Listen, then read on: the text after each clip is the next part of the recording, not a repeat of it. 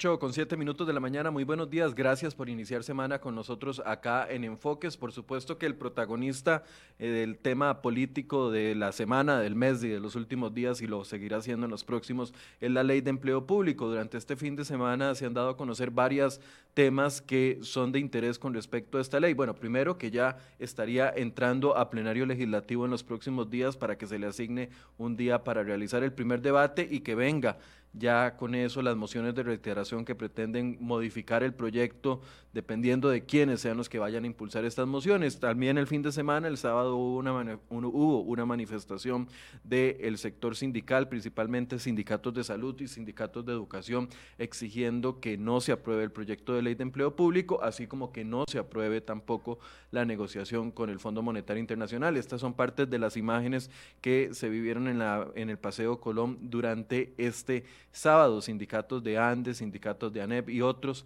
también estuvieron manifestándose contra este proyecto de ley. Y por supuesto, una noticia que da a conocer el diario La Nación el día de hoy, y es que hubo otro golazo, como os lo dice eh, muy claramente don Rubén Hernández Valle, el constitucionalista, porque ya conocíamos de que las de que las universidades van a poder autodeterminar su escala salarial con una de las mociones aprobadas, pero desconocíamos que se había aprobado otra moción, la número 96, que también le permite a las municipalidades también continuar con su propio régimen salarial de acuerdo a lo que establece uno de los capítulos del código, eh, del código municipal. ¿En qué va a quedar esa ley de empleo público? ¿Va a ser una solución verdadera o es un primer intento fallido? Bueno, vamos a conversar de esto con Don Eli Feinsay el día de hoy, que ya se encuentra con nosotros. Don Eli, buenos días. Gracias por acompañarnos y también saludo a todas las personas que ya nos están viendo. Roy Cruz, Yeu Díaz Ofeifa, Tony Cubero, Kevin Fonseca, Rod Draven, eh, Cidar Hidalgo, Nino Monge, Gwen Samayoa y todas las personas que nos están viendo esta mañana. Buenos días, Don Eli, gracias por estar con nosotros. Buenos días, Michael, y buenos días a toda la audiencia de Enfoques de CR hoy. Eh, como siempre, un placer estar por acá. Más bien, gracias por la invitación. Don Eli, conversábamos del tema de, las modificaciones de la ley de empleo público. A mí me llama mucho más la atención que, los que hayan logrado, por así decirse, doblar el brazo sean las universidades y las municipalidades. Esto tiene que tener un contexto. ¿Cómo lo lee usted?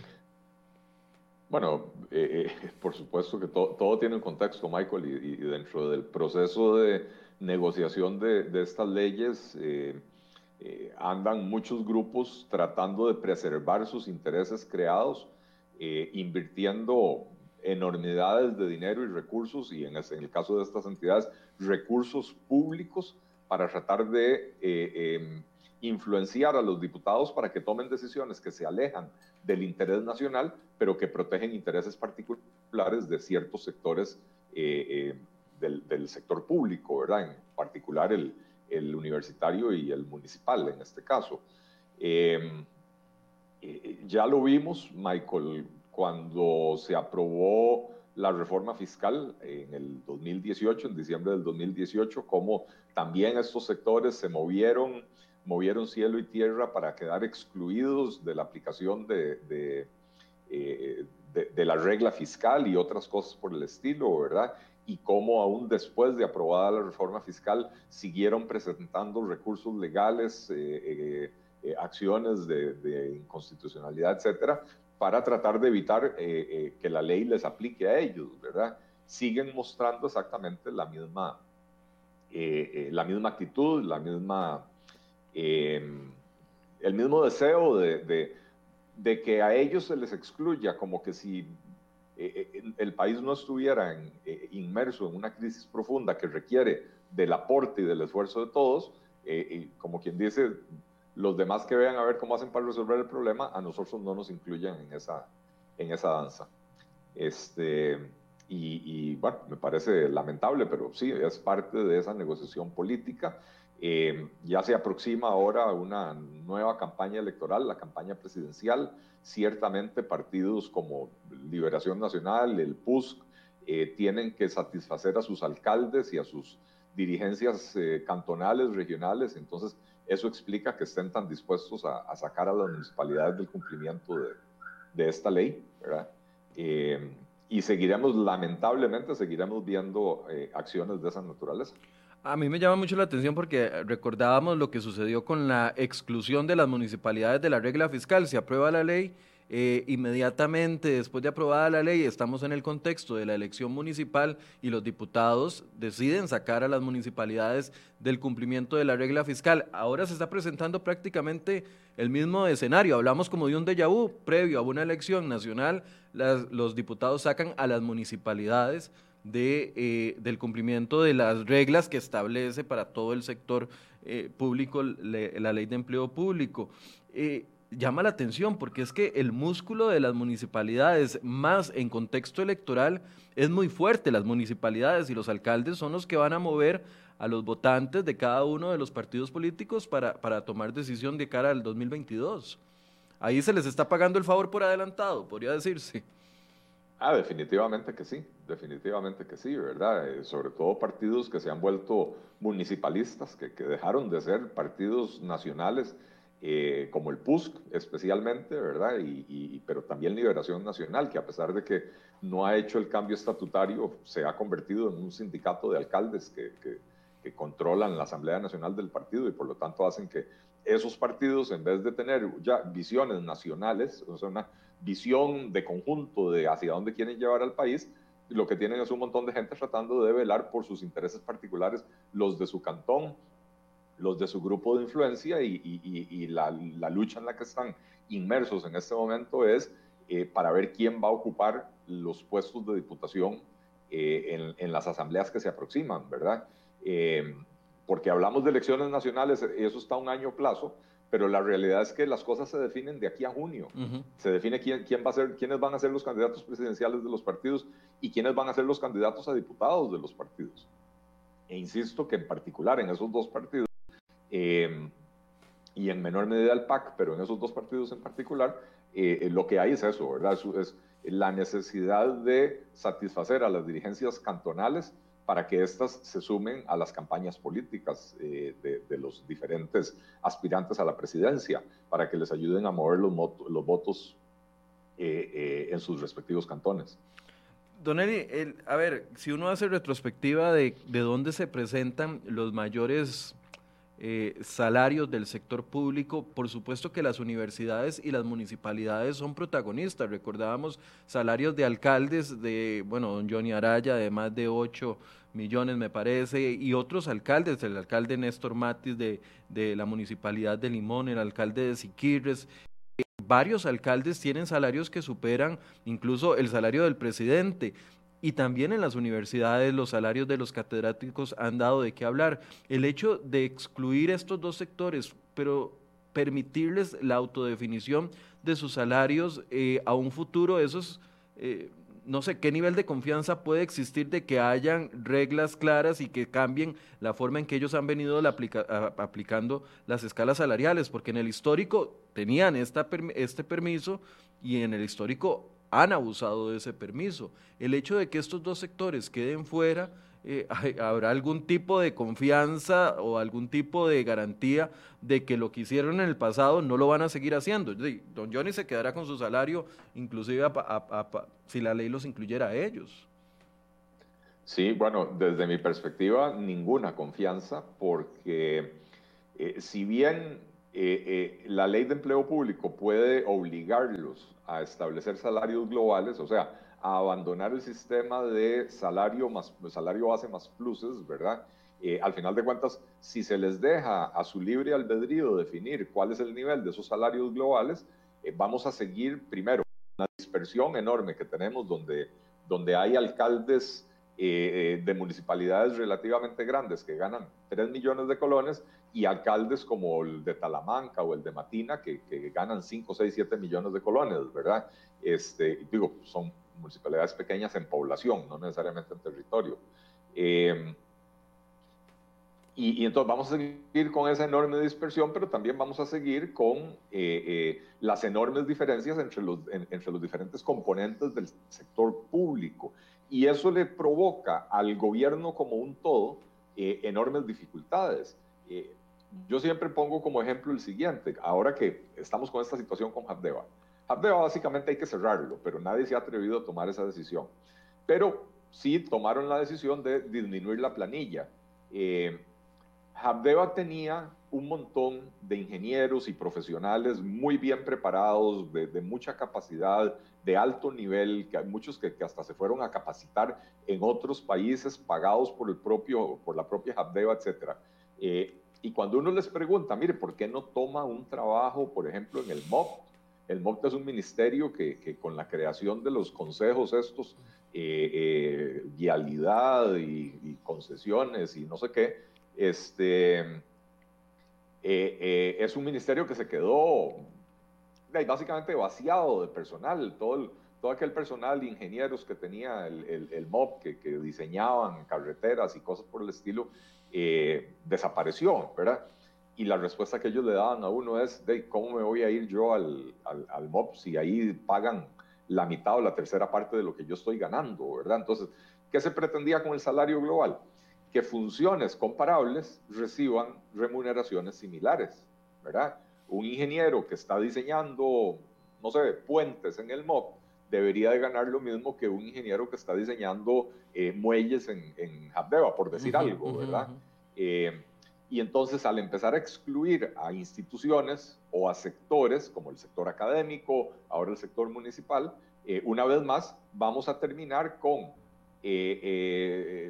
mundos separados, mundos completamente separados, con, unas reglas generales similares. Sí, tiene que haber salario global, pero cada uno con sus propias reglas, dentro de esa generalidad, sus propias reglas que van a hacer que en algún lugar un ingeniero gane 4 millones de colones y en otro lugar gane 700 mil colones. O que en algunos lugares una secretaria gane 450 mil colones y en otros lugares gane 2 millones y medio de colones. Entonces, no resolvimos absolutamente nada. Y sobre todo, en el contexto en el que estamos, Michael, de eh, un serio problema de las finanzas públicas, eh, seguimos dándoles libertad eh, de, definir salarios antojadizamente, eh, que ha sido el principal disparador del gasto público en los últimos 20 o 25 años. Que no podemos dejar de reconocer la realidad. El principal disparador del gasto público en los últimos 20 años ha sido el esquema de remuneraciones de los funcionarios. Y entonces a eso es a lo que había que entrarle y corregirlo pero en el momento en que usted empieza a excluir eh, instituciones o, a excluir sectores, está atentando contra el principio de unificar absolutamente todo. A, mí me llama la atención porque cuando uno ha entrevistado a abogados constitucionalistas, don Rubén Hernández ha estado acá en Enfoques hablando del tema, estuvo don Fabián Bolio la semana pasada, ellos hablaban de eh, un único sistema de empleo público establecido por la Constitución. Y, y, esa es la aspiración que se tenía con la ley de empleo público, pero al ver ya la posición que hay con respecto a las municipalidades, a las universidades, uno duda que en los próximos meses, si se aprobara la ley, porque decía doña Pilar Garrido el viernes que nos acompañó acá, no importa, con los votos, si el PUS eh, la Unidad Social Cristiana nos quita los votos, nos quitara los 10 votos, aún así tenemos los 38 votos para aprobar el proyecto de ley y continuar con él. Pero aquí la duda es que una vez aprobada la ley suceda lo mismo que con la regla fiscal, que se comienza a habilitar para otros sectores. Y sabemos que el primero que está en la lista de espera es el Poder Judicial, por ejemplo. Y, con un argumento más fuerte, Michael, porque las universidades y las municipalidades lo que tienen es un concepto de autonomía, mientras que el Poder Judicial tiene un concepto de independencia. La independencia es superior a la autonomía. Eh, y entonces, si a las universidades se les eh, otorgan favores especiales, excluyendo a las de la ley, eh, con el argumento de que tienen autonomía, autogobierno, bueno, un, un, poder de la República que es completamente independiente de otro poder de la República, como en este caso el Poder Judicial, que es independiente del Poder eh, Ejecutivo o del Poder Legislativo, tendría un argumento todavía más fuerte para, para salirse de ahí, ¿verdad? Eh, y, y, creo que lo que estamos es siendo víctimas de una interpretación maliciosa que lo que pretende es preservar intereses creados, eh, preservar privilegios por parte de algunos sectores de la función pública y ojo, algunos sectores de la función pública, pero no, no es toda la función pública, no es todo el empleo público donde tenemos los problemas tan serios. Eh, pero, pero estas interpretaciones eh, de, que son independientes o que son autónomos y por lo tanto la ley no les aplica, es un contrasentido monumental, no, no, no tiene ningún sentido. Eh, son independientes en el sentido de que, por ejemplo, el, el poder ejecutivo, el gobierno de la República, no puede ir a nombrar jueces, no puede llamar a un magistrado y decirle, eh, los casos de homicidio donde hay drogas involucradas los tiene que resolver de tal manera. No, para eso son independientes los poderes, el Poder Judicial puede decidir cuál es su política, cuál es, eh, cuál es su propia organización, etc. Pero hay reglas generales, como por ejemplo el esquema de remuneración de los funcionarios públicos que se deben de aplicar a todo el sector público. Y como mencionaron, y como mencionaron don Fabián Bolio y don eh, y don Rubén Hernández, el artículo 191 de la Constitución es muy claro y dice un estatuto del servicio civil, uno, un estatuto del servicio civil regirá la relación entre el Estado y sus servidores. No dice uno para el Poder Judicial, uno para las universidades, uno para las municipalidades y otro para el resto del gobierno. Dice un estatuto regirá la relación entre el Estado y sus funcionarios. Entonces, la constitución política es clarísima de que sí se puede tener un solo régimen de empleo para toda la, para, para todo, no, no, es que sí se puede, se debe tener un solo, un solo sistema de empleo público para todo el sector público de Costa Rica. Ah, ahora, eh, perdón, termina la idea. Sí, no, no, no, no. Eh, dale. Ah, ok.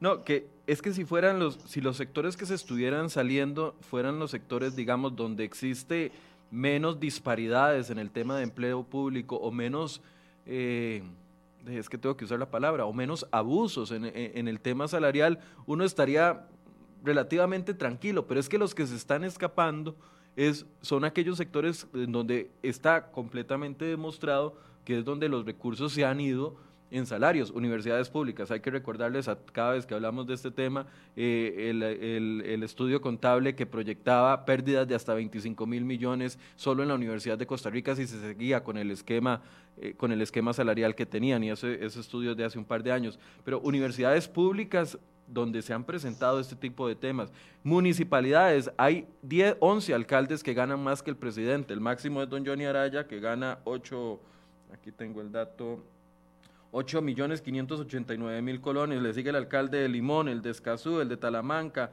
el de La Unión, el de Goicochea, el de Heredia, el de Santa Cruz, el de Pérez Celedón, el de Tibás, Pocosí y, y Pocosí todos ellos, pero además en el Poder Judicial, donde entendemos bien la situación de los jueces, la especialización que se requiere, pero ahí también existen disparidades. Y cuando uno pregunta los estudios técnicos, se lo preguntaba yo a don Fernando Cruz, en son de burla me decía, ah, yo no sabía que ustedes conocían de los estudios técnicos.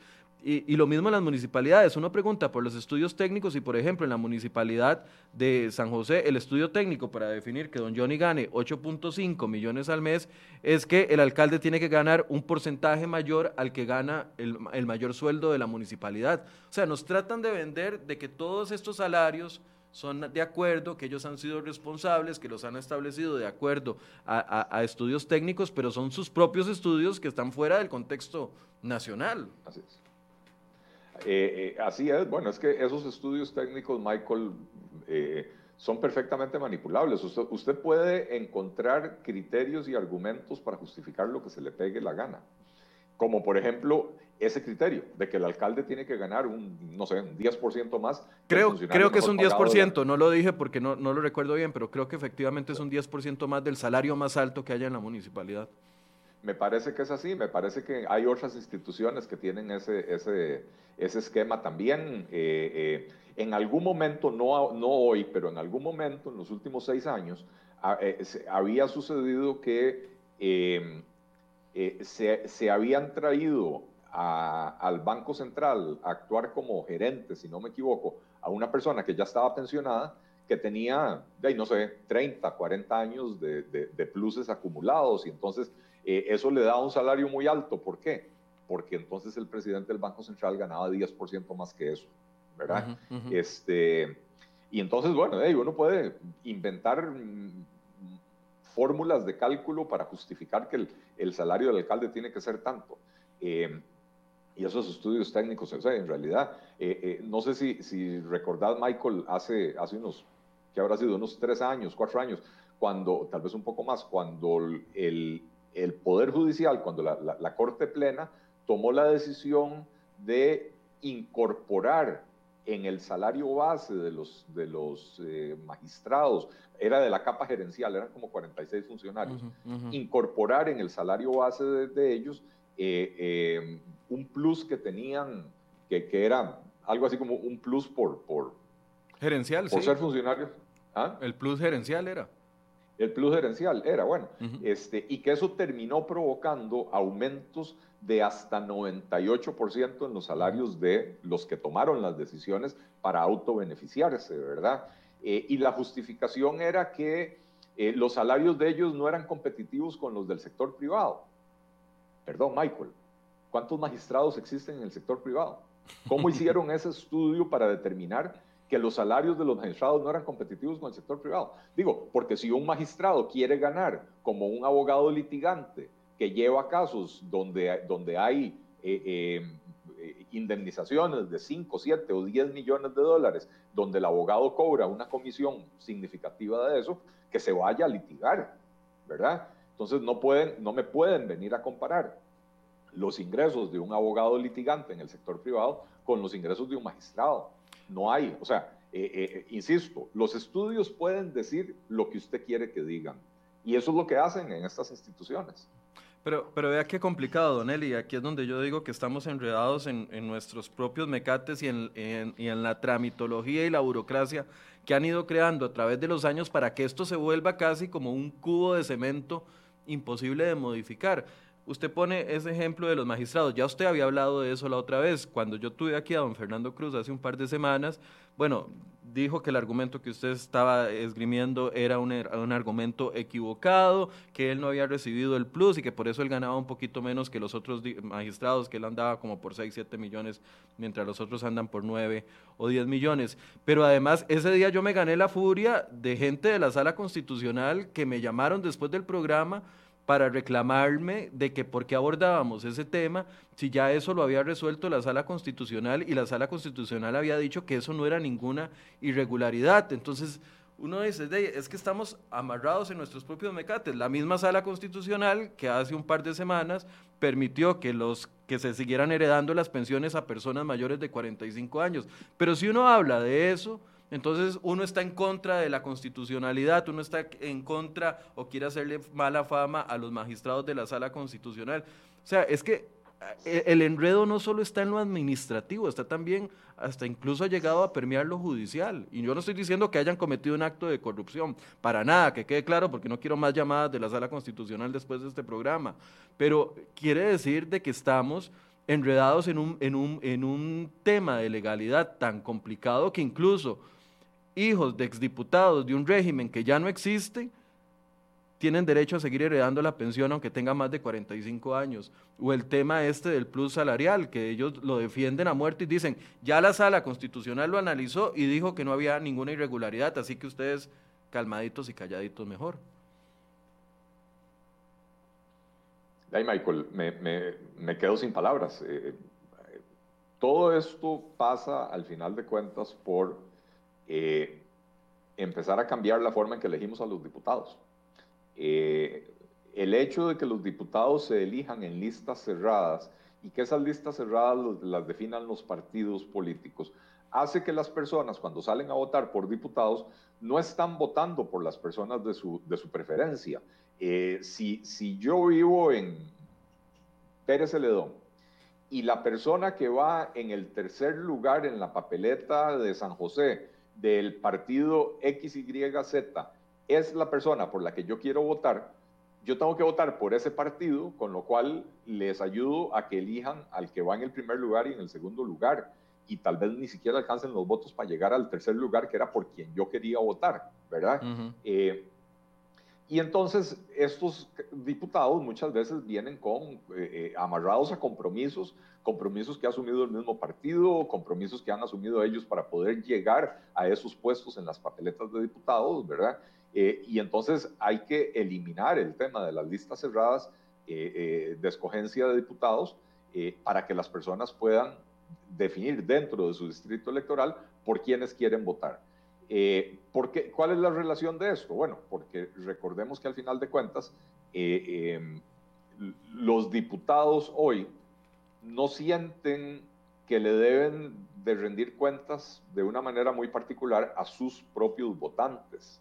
Si usted, digamos que el partido está, eh, el, el, país está partido, en, está dividido en 100 distritos electorales. A mí me toca votar en el distrito electoral número 23 bueno, si yo vivo en ese distrito electoral número 23 y ese distrito electoral eligió a una representante para la Asamblea Legislativa, yo voy a empezar a escribirle por correo electrónico, por WhatsApp o por lo que sea, diciéndole, mire, eh, eh, eh, la elegimos para que usted defienda los intereses del país. Y entonces, ¿qué ha hecho usted o cómo va a votar proyecto A, B, C, D, E? porque yo soy de su distrito, yo soy el que la puso ahí, ¿verdad? Y así funciona en otros países donde tienen elección más directa de, los diputados, eh, que entonces la población empieza a ejercer ese tipo de presiones. Hoy en día el diputado sabe que no le debe nada al votante. El diputado se debe a la persona que tuvo a bien ponerlo en la lista de diputados, ¿verdad? Eh, y entonces los diputados nombran a los magistrados. Los diputados, por los diputados tienen que pasar todas estas reformas y entonces ya estamos viendo cómo de eh, todas estas reformas, que ojo, se ha intentado hacer reformas importantes en los últimos tres años en Costa Rica, eh, cosa que no hacíamos en los últimos 25, pero entonces estas reformas están naufragando en un sistema que permite que los diputados hagan lo que se les pega la gana para su propio beneficio, porque son muchos de ellos diputados que están pensando saltar de ahí a una municipalidad, por ejemplo, o saltar de ahí de regreso a un puesto en la universidad. O porque son profesores universitarios, como el caso de don Luis, Luis Fernando Chacón, el diputado del no sabía que era profesor universitario. Eh, lo este, tiene, lo tienen, eh, si uno entra a la página de la asamblea, ellos tienen un currículum ahí, dentro del currículum aparece eh, profesor universitario de la UCR. Tómele una captura de pantalla antes de que lo querellen, Michael. Este, ¿Cómo se llama? Bueno, pero, pero precisamente eso es lo que yo estaba diciendo, ¿verdad? Eh, eh, son, son diputados que al final de cuentas agarran una reforma que podría tener un efecto muy importante para el país pensando en el interés nacional y la destrozan pensando en intereses particulares, en intereses regionales, en, en intereses muy angostos que no son los de, los de la patria, hay que decirlo así. Don Eli, ¿Cómo interpreta usted o cómo, cómo lee la tranquilidad del gobierno ante estos cambios tan dramáticos a la ley de empleo público? Dramáticos me refiero a tan significantes eh, en la ley de empleo público, porque, a ver, el gobierno propone y su discurso oficial es todos deben de estar incluidos, no tienen que existir excepciones, la ley debe abarcar a todos por igual. Eh, incluso cuando don Fernando Cruz eh, dijo aquí en Enfoques hace 15 días que él está deseando que la aprueben en primer debate porque ya tiene conversado con los magistrados un recurso de inconstitucionalidad que van a presentar en la sala cuarta para excluir al Poder Judicial de la cobertura de la ley. Doña Pilar decía, bueno, que en ese punto en particular me decía, estamos tranquilos porque ya la ley de finanzas públicas nos hizo rectores y ellos lo que están reclamando es la rectoría. Pero los veo muy pasivos al gobierno, muy tranquilos con la exclusión de las municipalidades y la exclusión de las, de las universidades. Y ellos son los que tuvieron el compromiso con el Fondo Monetario Internacional de una ley de empleo público que abarcara a otros. Entonces, no entiendo el mensaje de ellos que por un lado dicen todos deben ser incluidos, pero excluyen a sectores y ellos están tranquilos. Se supone que ellos tienen que dar resultados en esa ley ante el Fondo Monetario Internacional, al menos en el tema de los rendimientos. ¿Cómo lee usted esta tranquilidad slash pasividad del gobierno con respecto a las exclusiones que están metiendo los diputados? Hay varios puntos por ahí, Michael. Lo, primero es que eh, ninguno de nosotros estuvo en la mesa de negociación con el Fondo Monetario Internacional y entonces al final de cuentas uno no, no sabe exactamente qué fue lo que se pactó. Hay, hay pactos formales que son los que se firman en un documento y hay ciertos pactos informales. Es muy probable que en las negociaciones el gobierno le haya dicho al Fondo Monetario Internacional, vamos a presentar este proyecto de ley, pero en el trámite legislativo se va a debilitar. Eh, y que el Fondo Monetario haya hecho sus cálculos del el impacto del proyecto con ciertas debilidades y que aún así eh, el Fondo Monetario haya dicho, bueno, de, dele viaje, llegamos hasta tal punto, le, le, le, permito que me lo debiliten hasta cierto punto, no más que eso. Eso es una posibilidad que, que, perfectamente se pudo haber dado. Que haya un margen eh, de acción, digamos. De, yo creo que sí, yo creo que sí. Porque el Fondo Monetario Internacional tampoco es ingenuo, sabe que está negociando con el Poder Ejecutivo algo que va a tener que aprobar el Poder Legislativo. Y eso es igual en cualquier país, no solo en Costa Rica, ¿verdad? Este, lo, otro es que tenemos que analizar esto ya también en clave política, en, el contexto de las elecciones que se vienen el próximo año, ¿verdad? Y, estamos atrapados en, en, la trampa de, ni siquiera sé cómo llamarlo, ¿verdad? Pero, pero la, la, trampa de las minorías, en el sentido de que hoy, para llegar a la presidencia de la República, usted todo lo que tiene que hacer es conseguir el, el apoyo de entre un 15 y un 20% de la población.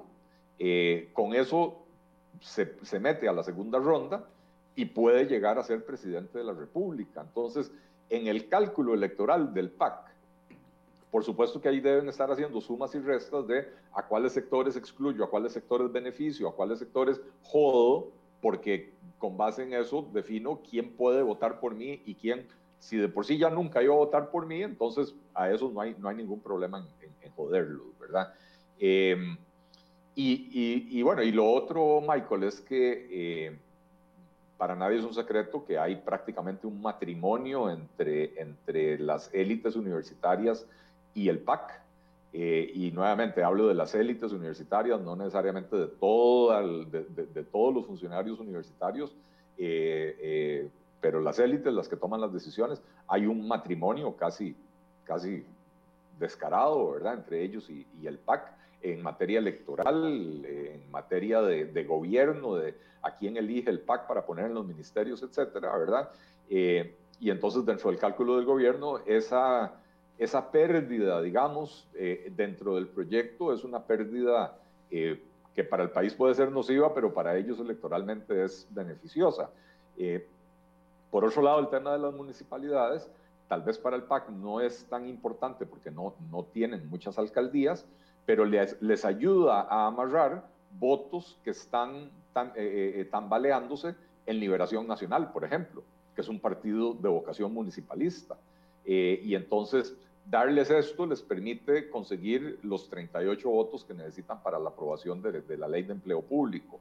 Eh, iba a decir otra cosa más que se me, se me fue la, la, la pajarita, pero, pero en esa misma línea. Ah, bueno, sí, el tema de que también hay que reconocer, el régimen municipal eh, prácticamente no impacta en el déficit fiscal, porque el régimen municipal genera los recursos a partir del impuesto de bienes inmuebles, en teoría no es, no son recursos de Hacienda, no son recursos de la caja única, sino que son recursos que son de las municipalidades, ¿verdad? Entonces, la, ¿por qué sí es importante meterlos en la, en la ley de empleo público? Porque son fondos eh, públicos que recolectan de los ciudadanos y tiene que haber buen control de los fondos públicos. O sea, yo no estoy seguro que los, de los ciudadanos de Pavas no van a depositar sus impuestos municipales todas las quincenas o todos los meses o todos los trimestres diciendo que he dicho aquí para que don Johnny se siga ganando 8 millones de colores. O sea, eso pasa. Por, e, no, no, por eso. O sea, desde la perspectiva ordenar el empleo público desde la perspectiva de la mejor vigilancia del destino de los recursos públicos que salen del bolsillo de los contribuyentes, es obligatorio e imperativo incluir a las municipalidades en la reforma del empleo público. Pero el gobierno en este momento, en su cálculo electoral, lo que está diciendo es, las municipalidades adentro o afuera de empleo público no me impactan el déficit fiscal. Y entonces para el Fondo Monetario Internacional probablemente la exclusión de las municipalidades no es un problema mayor. Y por eso es que los vemos tan pasivos, tan calladitos, tan jugando ese doble juego de hay que incluir a todo el mundo, pero los excluyen y ni siquiera ni siquiera chistamos, ¿verdad? Es que eh, eh, no chista el gobierno cuando, cuando los diputados hacen estas cosas. Y no chista porque es parte de su cálculo de, de cuáles son pérdidas aceptables dentro del proyecto y cuáles no. A mí me llamó mucho la atención, Don Eli, le voy a contar. Eh, Federico está buscándome el video a ver si lo encuentra. Él, la semana pasada el gobierno lanzó esta estrategia de eh, reactivación económica al año 2050. Y uno de, y, en el video promocional que lo pueden ver fue la cadena de anoche. Bueno, es ese, es ese video eh, ahí hablan varios ministros. Si usted adelanta el video, va a ver eh, a la ministra de Trabajo hablando, al ministro de yo no sé qué, al de Turismo hablando, eh, doña Pilar explicando y todo. Pero ahí aparece este señor en el video, el único que no es funcionario, digamos, de, de planta del Consejo de Gobierno, por así decirse, es don Francisco González, que es el rector de la Universidad Nacional y el presidente del CONARE. En este mismo video lo presenta el gobierno la misma semana, dándole voz a este señor, ahí lo van a ver hablando eh, más adelante, aparece el señor conversando, la misma semana que el señor había protagonizado la protesta fuera de la Asamblea Legislativa sobre el tema de CONARE y oponiéndose a empleo público. Entonces, a mí me llama, yo que soy tan observador, me llama mucho la atención porque yo pensé, de, el gobierno debe estar resfriado con las universidades por hacerles lo que les hizo afuera del, del, plenario legislativo y presionando para sacarlos, pero después lo incluyen en un video de Visión a 2050 y uno dice, es que aquí hay compadre hablado. No sé, eso pienso yo, me hago responsable de mis propias palabras. Más adelante, después de ese señor aparece, es un señor que es de pelo muy cortito. Eh, pero Don Eli, eh, a eso es lo que me refiero. Uno, uno, a mí me llama la atención de que no se haya pronunciado con fuerza el gobierno y decir, no, las municipalidades no tenían que estar fuera. No, las, universidades públicas no tenían que estar fuera. Pero de ahí es que uno ve que también hay una cercanía, la cercanía de esas élites que usted hablaba. Claro, bueno, eh, eh, a mí no me sorprende, porque, porque lo, lo, leo como parte del cálculo que hace el gobierno de lo que le conviene dejar fuera del, empleo público por, por interés electoral. Eh, y lo que puede dejar fuera del, del, proyecto de empleo público, porque el impacto en déficit fiscal no es grande y por lo tanto no lo mete en problemas con el, con el Fondo Monetario Internacional, pero le ayuda a aprobar el proyecto con los 38 votos, como es el caso de, del régimen municipal.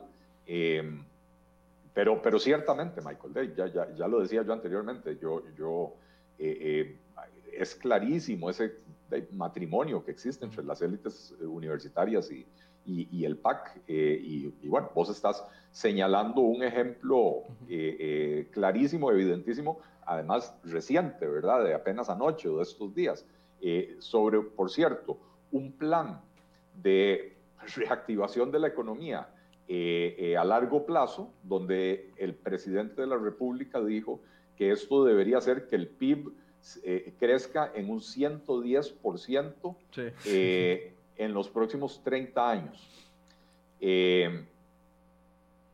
Y lo que, claro, uno oye 110% y uno dice, wow, qué montón, es mucho. Pero cuando vos te pones a analizarlo, que es lo primero que uno hace porque es economista, a analizar qué quiere decir 110%, 110% de crecimiento del PIB en 30 años quiere decir que el, el PIB en promedio va a creer perdón, va a crecer un 2,5% anual. De lo que estamos creciendo y lo que no nos da para sacar la economía adelante. Exactamente. O sea, el gobierno se comprometió a un plan que no va a tener ningún impacto en el crecimiento económico porque lo que dice es que el...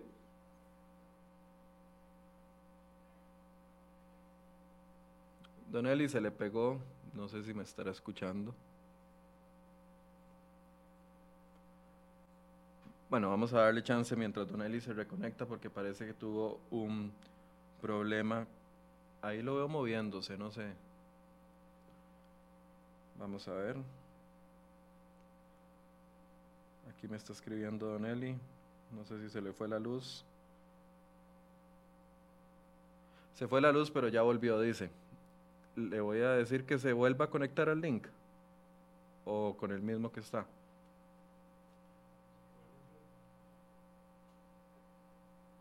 Disculpen, estas cosas pueden suceder. Se le fue la luz a Don Eli en la casa, pero dice que ya volvió y estamos esperando que se conecte. Eh, para, para que no queden dudas de lo que dije el diputado Luis Fernando Chacón, Fede, por favor póngame el, el pantallazo para estar claros. Cuando yo hablo de alguien es porque he leído y porque también esto es información oficial. Esa es la página de la Asamblea Legislativa, donde viene el currículum del señor, del diputado Luis Fernando eh, Chacón, y ustedes podrán ver que él mismo, dentro de la página de la Asamblea Legislativa, eh, dentro de la página de la Asamblea Legislativa, eh, tiene como dentro de su currículum el que es profesor universitario. ¿Por qué hablé de él? Porque fue una de las posiciones que varió completamente la discusión de empleo público. Recordemos que hace un par de semanas las universidades estaban incluidas en la ley en las mismas condiciones que están el resto de la administración pública. Estamos hablando del resto de los ministerios, el resto de las instituciones, a excepción de aquellas que están en competencia, pero con un voto de, don Luis Fernando Chacón y de otros diputados del Partido Liberación Nacional,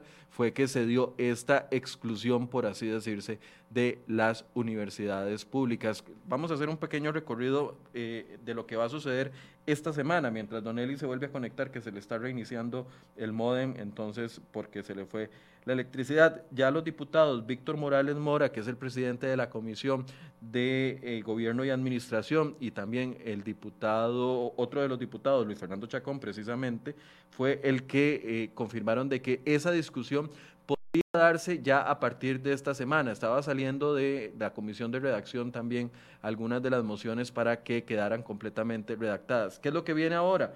Bueno, esto que está sucediendo. Municipalidades podrán mantener su propio régimen salarial de acuerdo a lo que establece el Código Municipal. Entonces, aquellos salarios de 8 millones, 7 millones, 6 millones en alcaldes, por ejemplo, a mí me impresiona mucho, y se los voy a decir con toda transparencia, me impresiona mucho el tema del alcalde de Talamanca, porque Talamanca es definitivamente uno de los eh, cantones con mayor exclusión, con mayor pobreza, con menores ingresos y ahí se pagan 6 millones 254 mil colones a su alcalde. Ya volvimos, don Eli.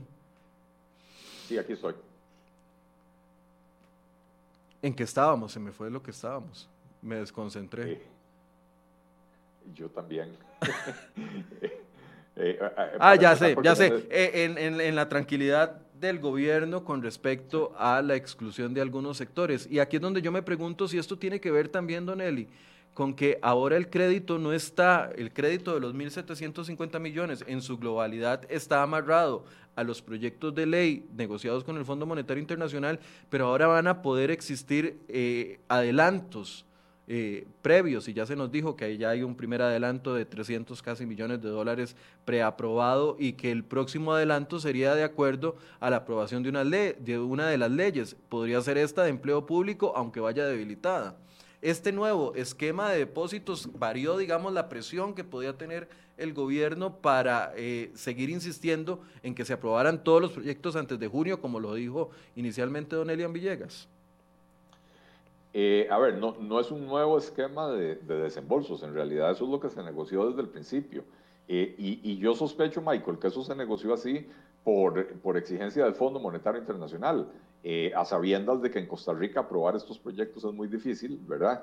Este, y que confiarle a Costa Rica 1.778 millones de dólares con la promesa de que va a aprobar las reformas no es algo muy inteligente, ¿verdad? Porque no hacemos las reformas cuando ya tenemos la plata, entonces eh, hicieron, y esto lo habían dicho desde el principio, es, un esquema de desembolsos, si no me equivoco, semestrales. Entonces el fondo debe, debe de haber dicho, mire, para el primer desembolso usted tiene que haber aprobado empleo público y por supuesto el contrato de crédito. Eh, para el segundo desembolso probablemente tendrá que haber aprobado eh, renta global, que es el otro, el otro elemento grueso que había en el paquete que le, que le, presentó el gobierno al Fondo Monetario Internacional.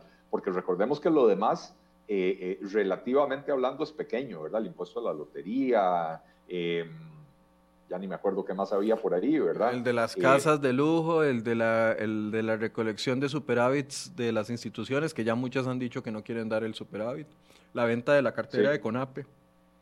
Sí, bueno, por eso, eh, debe haber un plan escalonado de, ¿cómo se llama? De, para, para, el primer desembolso necesitamos aprobar tales cosas, para el segundo desembolso necesitamos aprobar tales otras, ¿verdad? Eh, y doña Pilar Garrido había sido muy clara en algún momento de que si empleo público no se aprobaba, si no me equivoco, para mayo, eh, íbamos a entrar en incumplimiento con el Fondo Monetario Internacional y que eso pondría en riesgo el primer desembolso que se espera para junio o julio, ¿verdad? Eh, así que sí, definitivamente hoy toda la carne está en el asador del empleo público. Eh, ¿Qué tanta flexibilidad tiene el gobierno para diluir el actual proyecto y que aún así el Fondo Monetario Internacional lo acepte? Eh, eso es algo que yo no, no tengo claridad, no tengo seguridad. Como decía, eh, eh, me hubiera gustado tener un micrófono y poder escuchar esas negociaciones, a ver a qué se comprometieron, que no haya quedado plasmado en el, en el documento oficial que se firmó, ¿verdad? pero, pero, ¿cómo se llama? ciertamente es muy preocupante la pasividad, más que preocupante, es muy indicativa de que hay ciertas negociaciones por debajo de la mesa que están sucediendo todos los días entre el gobierno y los diputados, entre el gobierno y el Fondo Monetario Internacional, para eh, saber qué se le puede modificar a este proyecto de empleo público y qué no, para que el proyecto aún así sea potable para el Banco Mundial, para el Fondo Monetario Internacional. Eh, y por lo tanto, el gobierno mantiene oficialmente la línea de todos tienen que estar incluidos, pero cuando excluyen a alguien se queda calladito porque lo que no quiere es eh, eh, crearse enemigos. Pero usted ve aprobados esos seis proyectos, siete proyectos de ley antes de que termine esta administración. ¿O cree que se va a avanzar con un par y eventualmente a la siguiente Asamblea Legislativa le tocará eh, analizar los siguientes proyectos de ley? Bueno, si es a juzgar por, los, por el, el actual gobierno y los actuales diputados, a nadie le interesa a ellos no les interesa que, todo quede aprobado de aquí al, final de este periodo legislativo. Eh, a ellos lo que les interesa, sobre todo al gobierno, lo que les interesa es que se apruebe lo suficiente para poder obtener este primer desembolso y el segundo desembolso que vendría probablemente a inicios del próximo año. Em, y después el gobierno dirá, el siguiente gobierno que vea a ver cómo hace para obtener los desembolsos que le tocan, ¿verdad? Eh, y los diputados que ya están en modalidad electoral, ¿verdad? que difícilmente van a querer estar aprobando a la carrera nuevos impuestos y cambios importantes en los impuestos, etcétera. Entonces, eh, eh, yo veo difícil que esto se apruebe todo eh, de aquí a, final de año o de aquí a final de gobierno, ¿verdad? pregunta Gwen Samayoa, Don Eli, ¿el préstamo del FMI servirá de algo con todas estas excepciones y huecos que se le están dando a los proyectos? Porque al igual que lo dijo José Luis Arce, se estaría revisando cada seis meses y los desembolsos podrían cesar en caso de incumplimiento. Eh, nuevamente, ¿verdad? En, la matemática del gobierno, eh, y, uno no conoce exactamente cómo es ese cálculo que está haciendo el gobierno, pero probablemente a la hora de sentarse a conversar con el fondo, eh, fueron claros en decir, o los propios funcionarios del fondo, entendiendo cuál es la dinámica política de Costa Rica, entendieron que el proyecto de ley de empleo público no se iba a aprobar tal cual se iba a presentar. ¿verdad? Porque en el proceso, en la dinámica legislativa es normal que ocurran cambios, ¿verdad? Sí, sí, uno, aspira a, algo y se deja un colchoncito ahí de lo que puede perder durante las negociaciones. Exacto, eso es lo que yo creo, ¿verdad? Y por eso, insisto, al gobierno no le preocupó la exclusión de las universidades porque en su cálculo electoral eso, eso es beneficioso para ellos, eh, pero además eh, eh, deben, de, deben de tener ahí la, matemática hecha de que el impacto de esto todavía les permite cumplir con las metas con el Fondo Monetario Internacional y en el tema municipal que prácticamente no tiene impacto en el déficit fiscal, sí tiene, pero no, pero no tan grande porque porque la mayoría de los recursos del régimen municipal se generan por aparte, digamos, de la caja única, este, eh, y que entonces ese, como no, no tiene mucho impacto, no importa eh, excluirlas, ¿verdad? Eh, ¿Qué impacto tiene el, el, el, acuerdo con el Fondo Monetario Internacional? Bueno, ya lo estamos viendo en los mercados nacional e internacional, los títulos del gobierno se están transando con tasas de interés menores que hace dos o tres meses, ¿verdad?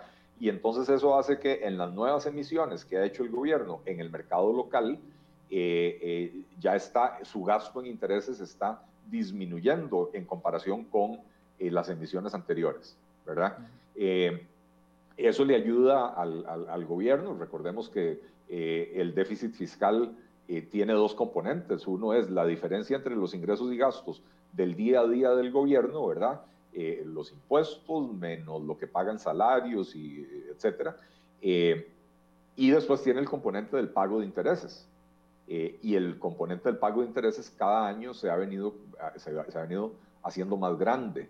Cada año pesa más el pago de intereses. Entonces, la reducción de los intereses ayuda a reducir el déficit fiscal, no el déficit primario, el, pero el déficit fiscal o déficit financiero sí, ¿verdad? Eh, entonces, eh, ciertamente eso es lo que buscaba el gobierno con el acuerdo con el Fondo Monetario Internacional, que mejoren las condiciones en las cuales puede colocar eh, dinero en los mercados, ¿verdad? Todavía sin que esté aprobado el proyecto, ya está empezando a percibir beneficios. Eh, si se llega a aprobar, o sea, si el Fondo Monetario Internacional le da el aval y dice, sí, las reformas que aprobó Costa Rica son suficientes y vamos adelante con este proyecto, eso podría redundar en una reducción aún mayor de esas tasas de interés, que es lo que andaba buscando el gobierno. Y el hecho de que haya desembolsos semestrales y como decía José Rafael Brenes, eh, eso obliga a que el Fondo Monetario va a venir a hacer, digamos, inspecciones cada seis meses, obliga a que el gobierno se mantenga en, línea, que siga, que siga impulsando las reformas que tiene que impulsar, que la Asamblea Legislativa apruebe las reformas que tiene que aprobar y que se apliquen como se tienen que aplicar. Porque en el momento en que se deje de hacer eso, la misión del fondo viene a Costa Rica, analiza la situación y dice, eh, señores, no están cumpliendo, no hay desembolso. Entonces, ¿por qué los mercados reaccionan positivamente? Porque entrar en un acuerdo con el Fondo Monetario Internacional es una, digamos, una medida de seguridad, es casi una garantía. El gobierno de Costa Rica va a a, empezar a poner en orden las finanzas públicas porque se comprometió con el fondo y el fondo va a venir a hacer revisiones semestrales para garantizar que lo sigan haciendo. A mí lo que me preocupa, Don Eli, de esto, digamos, de que haya buenas señales, no, no me preocupa que haya buenas señales, no me preocupa que, que, que bajara las tasas de interés, más bien eso es una alegría. Lo que a mí me preocupa es que como buenos ticos nos durmamos en los laureles en este proceso y que nos sintamos anestesiados de la gran crisis económica que, que, tenemos, anestesiados por estos pequeños eh, logros que además se venden como logros, eh, pero al fin y al cabo no hay un, no hay un cambio eh, sustantivo hasta el momento aprobado. O sea, el, empleo público sigue siendo un desorden a pesar de que estemos en discusión. todos los demás temas que se han criticado siguen siendo un desorden. Todavía no se ha aplicado ningún cambio. Lo que me preocupa es que nos anestesie un poco esto y nos quedemos aquí patinando sobre lo mismo y, el, y la fuerza y el impulso que se traía para arreglar temas de fondo fuertes eh, se vaya perdiendo conforme se va llegando el final de este gobierno, que sabemos que ya los últimos meses de todas las administraciones baja mucho el ritmo y la fuerza para aplicar cambios eh, sustanciales, por así decirse. Sí, Michael, y, tenemos que entender que, que, además esta tampoco fue una reforma pensando, eh, eh, hecha pensando en el largo plazo.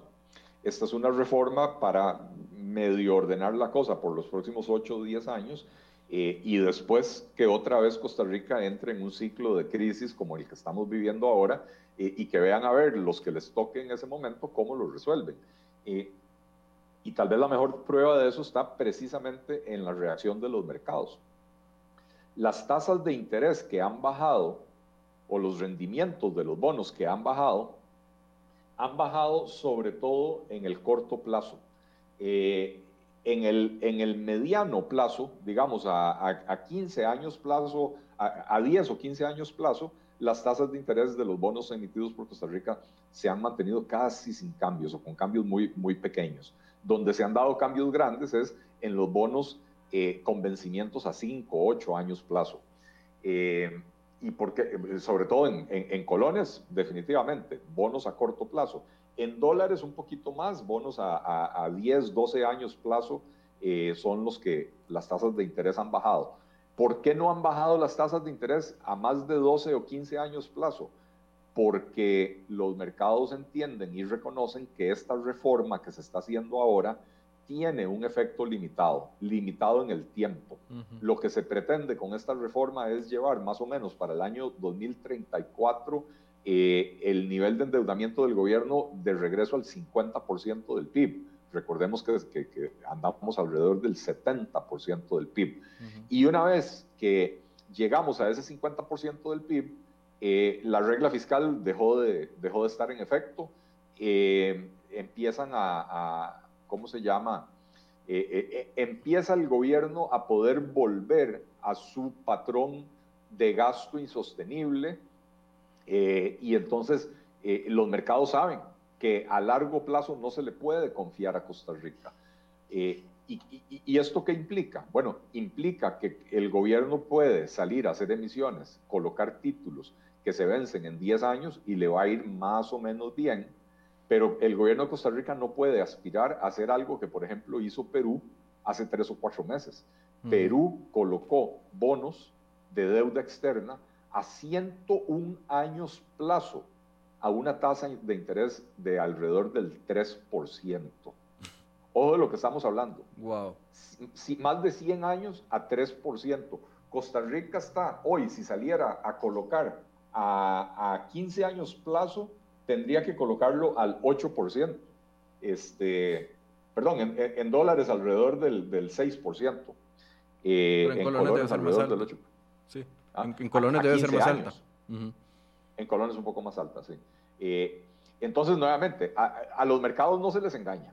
Los mercados saben que esta reforma rinde efectos en el, en el corto y, un poquito mediano plazo, pero más allá de eso no rinde efectos y entonces cuando uno ve eh, que la curva de rendimientos o la curva soberana se aplanó, es que se aplanó en, los, en, el plazo corto. En el plazo largo se mantiene más o menos parecida. Hay dos preguntas, Don Eli, para, para, ir cerrando. Por un lado, Michael Chávez le pregunta que, qué garantía hay de que el gobierno vaya a invertir el, el dinero o vaya a invertir bien el dinero del, del préstamo de los 1.778 eh, millones. Y por otro lado, don Adrián Morales preguntaba, esos desembolsos ya programados entre el gobierno y el FMI tienen que pasar por la Asamblea Legislativa. Eh, el crédito total tiene que pasar a la Asamblea Legislativa. Lo, enviaron la semana pasada el gobierno, el crédito por los 1.750 millones. La Asamblea debe aprobar esos 1.700 perdón, 78 millones al tipo de cambio actual y eh, eventualmente los desembolsos se irán conforme el cumplimiento de cada uno de los proyectos de ley. Cada desembolso, hasta donde yo tengo entendido, no tiene que pasar por la Asamblea, pasa el crédito general y los desembolsos van de acuerdo a cumplimiento de, contrato, por así decirse. Así es, este, o sea, digamos que, que la Asamblea Legislativa lo que va a aprobar ahora es la operación completa los 1.700 y resto de millones de dólares, eh, y va a aprobar el, el, el, esquema o, o el, plan de desembolsos, que será semestral y cada semestre un poquito menos de 300 millones de dólares, una cosa así por el estilo, ¿verdad? Entonces ya eso queda aprobado, ya no tiene que volver a aprobar cada desembolso. Pero sí, para que el Fondo Monetario desembolse, eh, la Asamblea tiene que seguir aprobando los otros proyectos de ley a los que se comprometió el gobierno en cuenta la clavada de impuestos que le prometió el gobierno al Fondo Monetario Internacional, ¿verdad? Que, que, no la hemos vuelto a discutir porque en este momento lo que está caliente es empleo público, pero ahí está esperando, eh, eh, haciendo fila, eh, renta global, el impuesto a las, a las, casas que eran de lujo, que ya no son de lujo, el impuesto a, a, a la lotería, etcétera, ¿verdad? y para responder la, la, la pregunta, la primera pregunta, eh, en realidad no, no tenemos ninguna garantía. Eh, eh, en buena teoría, este dinero debería de utilizarse para canjear deuda más cara por deuda más barata y poder reducir así la carga de intereses, que ya expliqué por qué es importante, ¿verdad? Reducir esa carga de intereses. pero ya hemos visto en otros créditos que se fueron aprobando el año pasado durante la pandemia, que a la hora de la aprobación, se terminaron negociando carambadas que como, como, bueno, un porcentaje va para la caja, está bien, eso era comprensible en el momento de la pandemia, pero entonces quiere decir que no se utilizaron los recursos en su totalidad para sustituir la deuda cara con deuda más barata, sino que se empezaron a usar para otros fines, ¿verdad? Y no tenemos ninguna garantía de que, de que eso deje de suceder o, de que no vuelva a suceder. Sí, y, es que además hay que contextualizar los 1.778 millones de dólares, si, no, si nos los dieran en un solo año, si nos los dieran en este año, de todos modos no cubre ni siquiera la tercera parte de lo que tenemos que conseguir prestado para poder funcionar. Este año entiendo que necesitamos 11 mil millones de dólares para cumplir con el presupuesto nacional y el fondo, si diera todos los desembolsos en un año, que no va a suceder, solo cubriría eh, de 1.778 de 11 mil millones. O sea, igual, eh, aunque haya garantía de que con los desembolsos del, del, fondo no se desperdicie el dinero, se invierta bien, hay otros dineros que van a ingresar vía préstamo que hay, tienen menos controles que este. Eh, sí, a ver, totalmente cierto el monto que nos está prestando el Fondo Monetario Internacional como monto no es tan significativo. Vos decías que este año las necesidades de financiamiento andan por 11 mil millones de dólares. La realidad es que este y los próximos tres o cuatro años, más o menos hasta el 2024 o 2025, las necesidades de financiamiento del gobierno de Costa Rica andan por encima de los 11, 12, 13 mil millones de dólares. Estamos hablando de, de, porcentajes elevadísimos del, del, PIB, ¿verdad? Eh, y entonces cuando, cuando decimos 11 mil millones, dijéramos, digamos que fueran 11 mil millones cada uno de los próximos tres años, estamos hablando de 33 mil millones de dólares que el gobierno necesita de alguna manera conseguir para financiar el déficit y para hacerle frente a la deuda. Eh, y, y, el Fondo Monetario lo que nos está prestando es 1.778 millones de esos 33 mil millones. O sea, nos, no es que el fondo nos resuelva el problema, el fondo lo que hace es exigirnos un programa de ajustes, un programa de reformas, y nos ofrece, más, que a nosotros, a los mercados les ofrece la garantía de las inspecciones semestrales que viene a hacer el fondo para, para otorgar los siguientes desembolsos, eh, y eso hace que los mercados reaccionen positivamente, por lo tanto las tasas de interés bajan, pero también hace que otras entidades como el Banco Mundial, el BID, el Banco Centroamericano de Integración Económica, el, el, CAF, eh, etcétera, estén más dispuestos a prestarle más plata a Costa Rica en condiciones, más blandas, ¿verdad? Eh, y ciertamente con menos controles que lo que tiene la, la opción con el Fondo Monetario Internacional. Para cerrar, Don Eli, ya no, ya gracias a Territorios Seguros, es eh, una, una página que, eh, no, hagamos comunidad y alguien más me recordó lo que estábamos hablando antes de que se le fuera la luz y era el tema del crecimiento del PIB en 110% a 2050. Quiero aprovechar eso que usted nos estaba contextualizando también para, para que la gente... Eh, pueda dimensionar de que este año en particular y conforme se vayan acercando las, las elecciones nos van a tratar de vender los políticos cosas que son del funcionamiento normal o temas que son de la normalidad, de lo cotidiano, como logros extraordinarios. Y, por ejemplo, creo que eh, eh, lo que usted nos dijo eh, del, del, crecimiento del PIB al 2050 en 110%, de todos nos asombramos cuando nos dicen eso.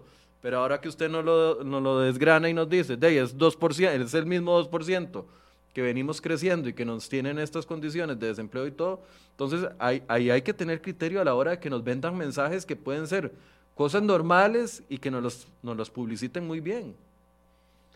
Vea, Michael, eh, una, una de las promesas de campaña de Carlos Alvarado fue eh, regionalizar, digamos, las políticas de desarrollo descentralizarlas, ¿verdad? E, ellos hablaban mucho de, en la campaña política, de eh, el impacto en los territorios, ¿verdad?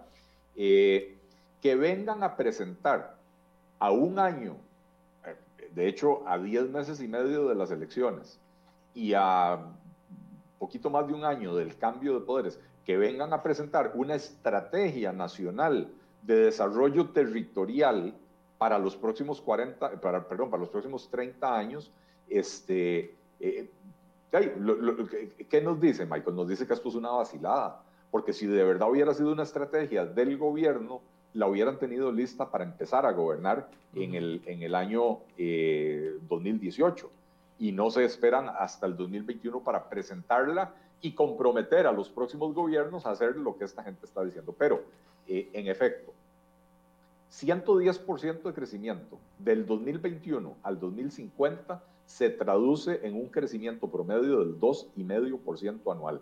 Eso es más o menos lo que ha venido creciendo la economía costarricense en los últimos cinco años, excluyendo el año de la pandemia, ¿verdad? Eh, entonces, básicamente, sin hacer ningún esfuerzo, veníamos creciendo a ese ritmo.